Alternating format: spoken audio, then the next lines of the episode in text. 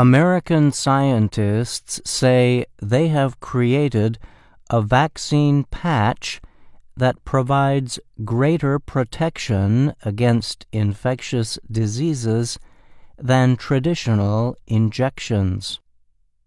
A 3D printer is used to make the patch, which is smaller than the tip of a finger.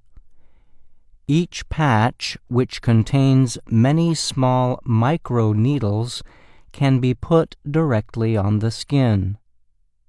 The researchers said in a statement the experiments showed the patch provided an immune response 10 times greater than vaccines injected into arm muscles.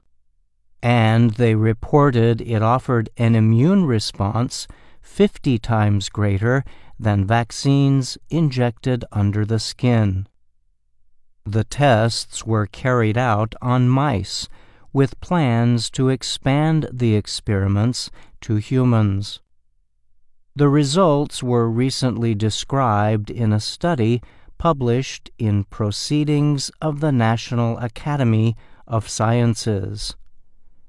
The team was led by scientists from Stanford University and the University of North Carolina at Chapel Hill. The researchers say the increased effectiveness happens because the patch releases substances directly into the skin, which is full of immune cells that are targeted by vaccines. The scientists say that in addition to the patch vaccine being better at fighting disease, it has several other advantages over traditional injections. The patch is painless, does not require cold storage, and can be given by individuals themselves.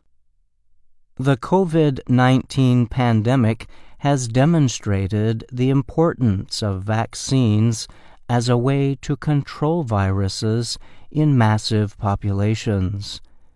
But there are barriers that prevent some populations from getting the injections. One of these is the need to keep the vaccines in cold storage. Another is that it can be difficult for people in many parts of the world to get to a place that can administer the shots. The researchers developing the patch say they hope the method will one day help solve these issues and increase vaccine access to millions more people around the world. And because of how the patch works, a smaller amount of vaccine can be used. Shaomin Tian is a researcher in the Department of Microbiology and Immunology in the UNC School of Medicine. She helped lead the study.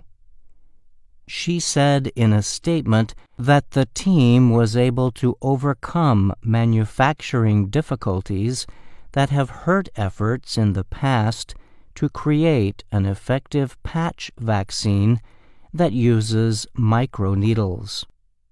Tian said one problem with past methods was a reduction in needle sharpness from repeated manufacturing using patch molds.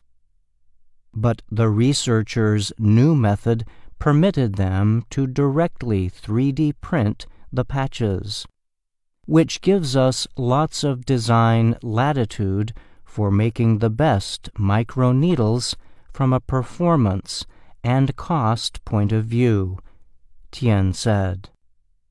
The team says it is continuing to work on developing ways to include current COVID 19 vaccines, such as those from Pfizer and Moderna, for use in microneedle patches for future testing. The method could be used for other disease vaccines as well. Other research has been done on the use of vaccine patches. Last year, scientists from the University of Pittsburgh announced they had developed a COVID 19 vaccine that could be delivered into the skin through a patch of 400 microneedles. And in Australia, researchers from the University of Queensland reported in June they had created a vaccine patch that demonstrated extremely clear results in tests on mice. The scientists said the patches produced much stronger and more protective immune responses against COVID 19 than traditional vaccine delivery methods.